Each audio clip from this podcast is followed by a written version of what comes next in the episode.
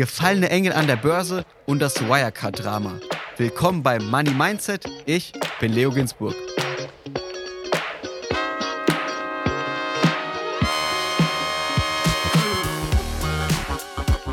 Disclaimer. Die Inhalte dieses Podcasts beinhalten keine Kaufempfehlung der Redaktion. Aktien, Kryptowährungen und Investments sind grundsätzlich mit Risiko verbunden. Bevor es losgeht, das ist Teil 2 unseres großen Interviews mit Andreas Beck.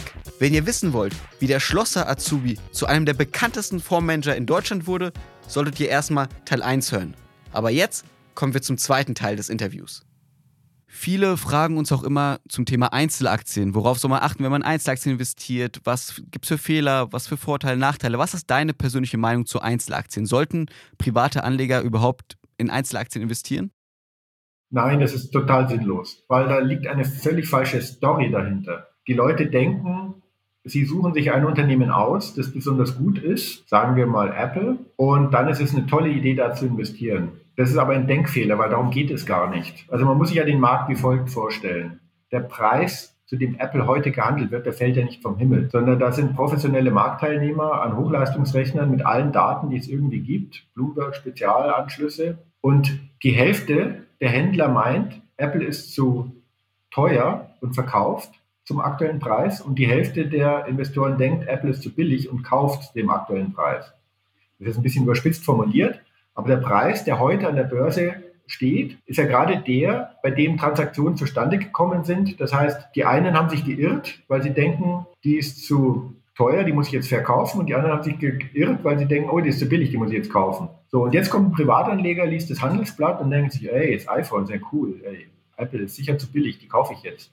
Das ist eine völlige Überschätzung. Ich kann Einzelaktien auswählen, wenn ich Informationen habe, die nicht im Marktpreis enthalten sind. Und wer soll die schon haben? Wenn er sie hätte, wären sie übrigens illegal. Das wäre ein Insiderhandel und dann könnte man ins Gefängnis kommen oder eine sehr hohe Strafe zahlen. Ja, also das ist, wenn ich jetzt sage, ich suche mir die Unternehmen, die hochwertig sind, das wäre wie wenn ich bei Fußballwetten immer auf einen Sieg vom FC Bayern wette. Dass der FC Bayern wahrscheinlich gegen VfL Bochum gewinnt, das ist keine tolle Idee, weil entsprechend schlecht ist auch die Wettquote. Da kann ich auch nicht viel mit gewinnen. Ich kann nur mit verlieren, weil es halt doch eine Überraschung geben könnte. Und am Aktienmarkt, wenn man sich das anschaut, die großen Renditebringer, das sind halt fast immer diese Turnaround-Kandidaten. Auch Tesla war mal ein Pleitekandidat. Ja? Standen ja mal extrem unter Wasser. Und die, die jetzt schon ganz hoch sind und ganz hoch bewertet sind, da kann man eigentlich gar nicht mehr viel gewinnen.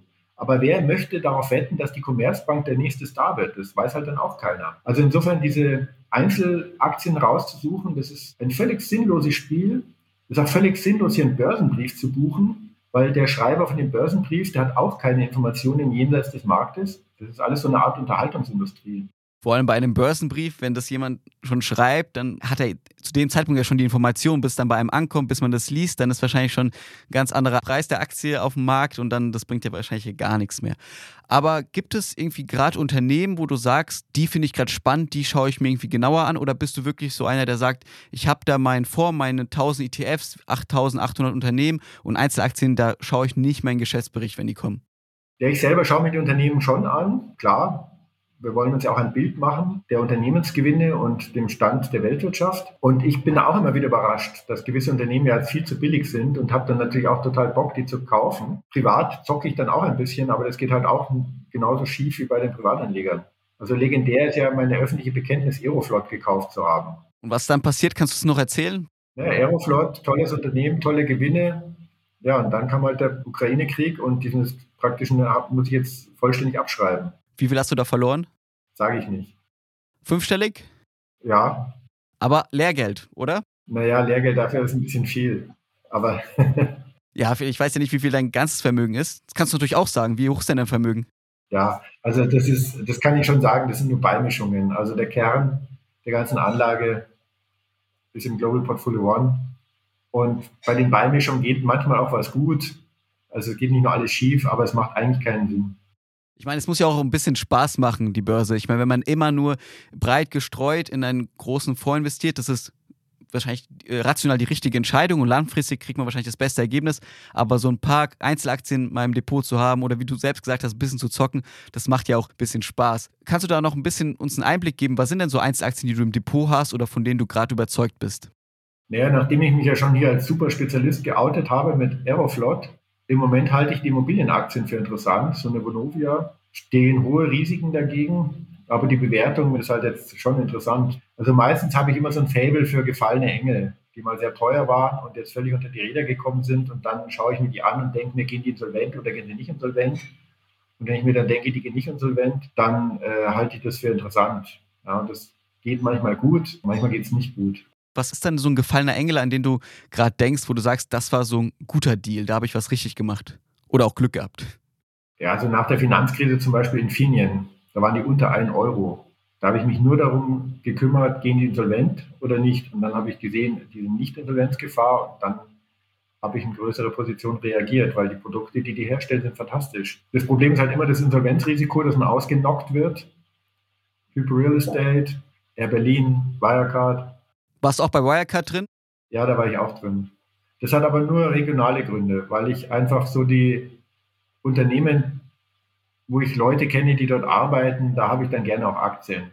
Da also gab es natürlich auch gute Beispiele mit OHB oder mit Hensoldt jetzt, wo ich gut verdient habe und bei Wirecard bin ich auch auf die Nase gefallen. Das heißt, du kennst Leute, die da gearbeitet haben. Was erzählen die so? Wie geht's denen heute? Ich kenne Leute, die dort hochrangig gearbeitet haben, die bis zum Schluss daran geglaubt haben, dass es diese Konten gibt in Asien. Völlig verrückt rückblickend. Also wer das verfilmt, das wird ein toller Film. Krass. Und was sagen die heute dazu? Also wenn die jetzt die ganze Wahrheit wissen, wie fühlen die sich? Es ist natürlich unglaublich, dass der Wirtschaftsprüfer das alles so abgesegnet hat, dass die BaFin dann Shortseller verboten hat. Und diese ganze Story, die ist halt toll aufgezogen gewesen mit, äh, ja, wir sind sehr schnell gewachsen und das Reporting hat nicht mitgezogen, aber wir sind ein super Unternehmen und auch, dass der Vorstandsvorsitzende permanent selber Privataktien nachgekauft hat, bis zum Schluss. Es ist schon gut gemacht gewesen. Stichwort Fehler. Du hast gerade selbst gesagt, äh, Wirecard warst du drin, du hast auch ein paar fallende Engel gesetzt, die dann wirklich tief gefallen sind und nicht mehr aufgestanden sind. Wenn Menschen an der Börse investieren, du bist jetzt schon sehr, sehr lange dabei, was würdest du sagen, was sind so die grundsätzlichen Fehler, die man begeht, die man besser nicht begehen sollte, die sehr einfach sind? Also die Story ist halt zu schön. Ich kaufe unterbewertete Qualitätsaktien. Also dieser Story kann ja erstmal kein Anfänger widerstehen. Und da gibt es unglaublich tolle Zeitschriften und YouTube-Experten, die irgendwas erklären, warum irgendwas ganz billig ist und so. Diese Geschichten sind alle falsch, weil da kommen lauter Informationen, die längst im Markt bekannt sind und man muss davon ausgehen, die sind eingepreist. Die einzigen Ausnahmesituationen, wo man wirklich Schnäppchen machen kann, ist in extremen Krisen, weil da müssen viele regulatorisch bedingt verkaufen, egal zu welchem Preis, da kann man Schnäppchen machen. Aber in allen normalen Marktphasen empfehle ich, breit gestreut zu bleiben, und Langeweile zu suchen und keinen Spaß in der Geldanlage. Da kann man einfach sich coole Hobbys suchen und da hat man dann Spaß, um sich abzulenken. Ja, so ist auch meine Empfehlung. Was sind deine Hobbys, mit denen du dann wirklich Spaß hast? Ja, ich bin gerne in der Natur und schreibe auch gerade wieder an einem Buch über Logik. Also ich habe da schon immer was zu tun. Wenn wir über dein Depotcode sprechen, das heißt, du investierst selbst auch vor allem in den Global Portfolio One, oder? Weil sonst wäre es ja nicht so glaubwürdig, wenn der eigene Chef da nicht rein investiert. Ja, absolut. Ich und meine ganze Familie. Wie viel Prozent von deinem Depot besteht aus diesem Fonds? 100 Prozent. Also ich habe mein Depot, das ist meine Anlage. Und dann, wie andere ein paar Fußballwetten machen, mache ich halt noch so ein paar Einzelaktienwetten. Die zähle ich nicht als Depot. Die sind bilanziell abgeschrieben. Das klappt oder das klappt nicht. Ja, und dann habe ich halt noch so ein Liquiditätspolster. Also auch eben diesen kurzen Topf, den braucht ja auch jeder, wenn was schief geht. Und als Unternehmen brauchst du das ja sowieso. Aber ich bin da doch ganz langweilig aufgestellt. Wir haben jetzt sehr viel über das Investieren gesprochen und ein wichtiges Thema ist ja nachhaltig investieren. Das wird ja immer sozusagen gehypt und man ist immer, immer mehr Leute wollen auch nachhaltig investieren. Es gibt ja ESG-Kriterien. Was ist deine Meinung dazu? Wie sollte man vorgehen, wenn man wirklich nachhaltig investieren will? Also die jetzigen ESG-Produkte sind nicht ESG-konform.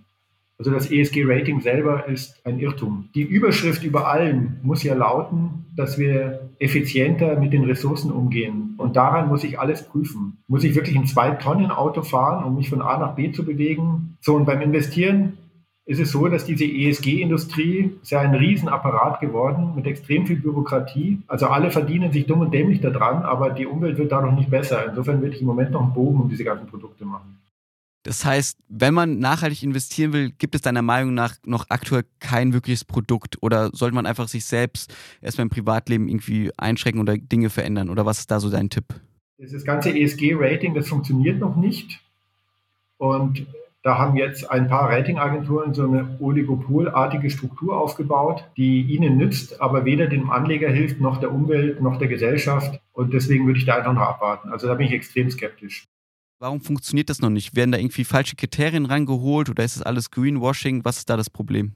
Das Grundproblem ist erstmal, dass es die Daten noch gar nicht gibt. Also die Offenlegungsverordnung, die Unternehmen zwingt, die relevanten Daten hier standardisiert zur Verfügung zu stellen, die ist noch im Entwurfsstadium. Und die kommt darüber auch hinaus, weil die Unternehmen zu Recht sagen, wenn wir das sollen, dann sind wir eh pleite, weil das ist ein solcher Bürokratieaufwand. Okay, jetzt gibt es die Daten nicht. Jetzt kommen also Ratingagenturen und schätzen diese Daten und die sind nicht standardisiert. Da komme ich zu völlig willkürlichen Ergebnissen. Also ich habe mal eine Auswertung gemacht, sozusagen, welches deutsche Unternehmen ist denn wirklich nachhaltig nach den drei großen Ratingagenturen und die Schnittmenge war leer.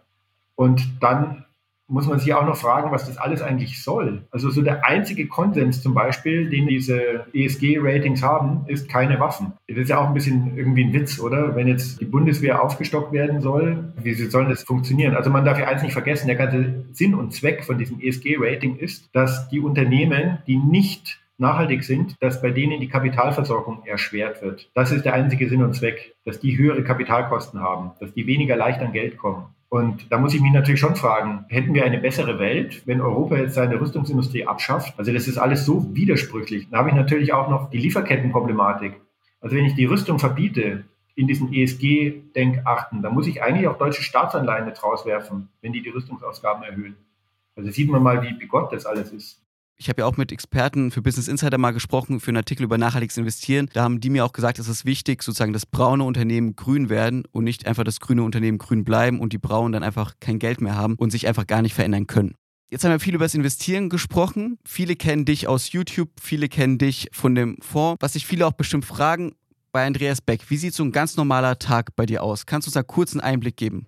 Ja, das ist, das ist langweilig. Die Kinder sind aus dem Haus. Ja? Also Insofern habe ich einen ganz normalen Berufsalltag. In der Regel denke ich nach, schreibe etwas oder habe Gespräche mit Investoren. Aber also keine spannende Morgenroutine, die wir uns hier alle aufschreiben sollten. Nein, ich trinke ganz normal meinen Kaffee in der Früh. Aber Nachdenken ist auch gut. Ich glaube, nicht viele, also einfach mal sich hinzusetzen und mal nachzudenken über die Welt und äh, das Thema Geld und Finanzen und alles, das könnten sich wahrscheinlich auch viele abschauen. Ich auch. Den Luxus erlaube ich mir, seit ich überhaupt tätig bin dass ich nie einen vollen Terminkalender habe. Und das ist auch, als ich äh, früher Banken beraten habe, habe ich das immer als Wettbewerbsvorteil gesehen, dass ich mich wirklich vorbereiten konnte auf die Fragestellungen bei Terminen. Wenn man heute irgendwie einen Outlook-Kalender anschaut, dann sieht man manchmal irgendwie nur Termin nach Termin und irgendwie 30 Minuten vielleicht zwischendurch für ein Mittagessen, aber sonst ist da immer alles voll. Das heißt, dein Tipp auf jeden Fall immer auch mal ein paar Denkpausen reinbringen, damit man auch mal Zeit hat, wirklich mal nachzudenken über die Dinge, die man eigentlich machen will. Heute der Fonds ist ja mehr als 400 Millionen wert. Hast du eigentlich damals, als du gestartet bist, gedacht, dass jemals so viel Geld da reinkommt und du für so viel Geld verantwortlich bist? Also die erste öffentlich zugängliche Portfoliolösung, die wir aufgesetzt haben, war 2008 der X-Trackers Portfolio ETF. Da ist über eine halbe Milliarde investiert. Auf den sind wir auch nach wie vor extrem stolz. Das war damals der weltweit erste Multi-Asset ETF. Und das ist nach wie vor unser größtes Portfolio. Das ist ein 50-50 Portfolio, kann man sagen, also ausgewogen, Hälfte Anleihen, Hälfte Aktien. Insofern war das jetzt nicht so witzig, weil mit Anleihen hat es halt keinen Spaß gemacht jetzt die letzten zehn Jahre. Und ich habe äh, vor allem über das Global Portfolio One gesprochen. Also insgesamt haben wir also 1,2 Milliarden in der, in der Betreuung bei der Indexkapital. Und für uns ist auch ganz klar das Ziel von Anfang an gewesen, Global Portfolio One 2025 soll er bei einer Milliarde sein und da sind wir auch genau auf Linie. Macht dich das manchmal ein bisschen aufgeregt, wenn du so eine hohe Summe siehst oder denkst du dir, nee, das ist mein Job, ich bin ganz cool und ruhig? Ja, das ist schon das Interessante. Wie gesagt, ich, ich betreue ja auch wirklich große Vermögen. Die sind jetzt nicht direkt investiert in den Fonds, aber dort sitze ich halt dann im Beirat oder im Aufsichtsrat. Und dann ist es immer so, wenn man dann die Berichte liest, dann ist halt nicht in Euro, sondern zum Beispiel in 10.000 Euro sozusagen die Zahlen gekürzt. Und aber die Berichte schauen immer gleich aus und die Menschen sind immer gleich nervös. Und eigentlich ist es ja so, dass jemand der kein Geld hat, für den ist es so ein bisschen egal, weil der wird dann halt aufgefangen von den Sozialleistungen, wenn es schief geht. Und wenn jemand ganz viel Geld hat, dann ist es eigentlich auch egal, weil es hat überhaupt keine Relevanz mehr auf die Lebenswirklichkeit, ob der 30 oder 40 Millionen hat. Und wirklich entscheidend ist es bei den Menschen in der Mittelschicht, bei denen hat es halt wirklich einen Einfluss. Wie können sie im Alter leben, je nachdem, wie sie jetzt mit ihrem Geld umgehen, sodass ich auch eigentlich immer denke, das ist eigentlich so die wichtigste Zielgruppe, die man haben kann. Und wo würdest du dich selbst hinzuzählen? Also ich bin in Wirklichkeit ein Sonderfall, weil mich interessieren die ganzen Luxusgüter sowieso nicht. Ich habe auch keine Uhr, ich fahre ein altes Auto. Was ich liebe, sind gute Bücher, die kosten nicht viel und die Natur, da kann man auch einfach so rausgehen. Also ich, seit ich arbeite, verdiene ich viel mehr, als ich ausgebe. Was sind denn so gute Bücher, die wir alle mal lesen sollten? Ja, damit triffst du mich jetzt unvorbereitet, weil das ist natürlich, also das letzte Buch, was ich sehr empfehlenswert finde, ist Warum wir streiten und warum hören wir auf. Das ist eine Aufsatzsammlung im Reklam Verlag von René Girard. René Girard ist ein französischer Philosoph, der vor ein paar Jahren gestorben ist. Der hat in Stanford gelehrt und hat das mimetische Begehren als Konzept entwickelt, menschliches Handeln zu erklären. Und zu Weihnachten bekamen meine Frau und alle meine Kinder dieses Büchlein geschenkt mit der Bitte, den vierten Aufsatz in diesem Buch zu lesen, weil dann versteht man, warum bestimmte Beziehungen funktionieren oder funktioniert haben und bestimmte nicht. Also ich fand es noch nirgendwo so gut erklärt, wie sich eine Dynamik im zwischenmenschlichen Verhalten entwickelt. Kommt auf die Liste. Klingt sehr spannend. Hat aber nichts mit Finanzen zu tun, aber ich glaube, das bringt wahrscheinlich auch, wenn man das liest, dann wird man auch bestimmt ein besserer Investor. Ja, also was soll denn im Finanzbuch drinstehen, was interessant wäre? Es gibt die Grundregeln der Wirtschaft und wie Erträge entstehen. Also so die Finanzratgeber, da bin ich auch sehr skeptisch. Ich habe zwar selber auch eingeschrieben, aber aber bist auch da skeptisch. Meine letzte Frage ist, du hast ja in Logik promoviert, Mathematiker. Gibt es von dir vielleicht so einen Tipp, wie man seine eigene Logik verbessern kann, vielleicht mit einfachen Mitteln? Ja, der Schlüssel ist schon, man hat eine bestimmte Meinung. Und die anderen Menschen, die man trifft, die haben jetzt eine andere Meinung. Und man muss davon ausgehen, dass die anderen nicht dover sind als man selbst. Dass die anderen die gleichen Informationen haben wie man selbst. Und dann mal neugierig zu sein, warum kommt jemand anders eigentlich zu einer anderen Meinung? neugierig dafür zu werden, was sind eigentlich so die impliziten Weltbilder, die man so mit sich trägt und warum kommen verschiedene Menschen da zu ganz unterschiedlichen Ergebnissen. Das finde ich, das schult dann am besten. Also weg von dieser Arroganz und zu glauben, man würde selber etwas besser wissen. Dann Andreas, vielen Dank, dass du hier warst, dass wir über dein Leben sprechen konnten, dass wir über das Investieren sprechen konnten und jetzt am Ende noch so einen wichtigen Logiktipp bekommen haben. Danke dafür. Danke, danke Leo. Das war Teil 2 unseres großen Interviews mit dem Fondsmanager Andreas Beck. Wenn euch die Folge gefallen hat, lasst gerne eine Bewertung da, folgt uns auf Instagram. Ich bin Leo Ginsburg. Bis zum nächsten Mal.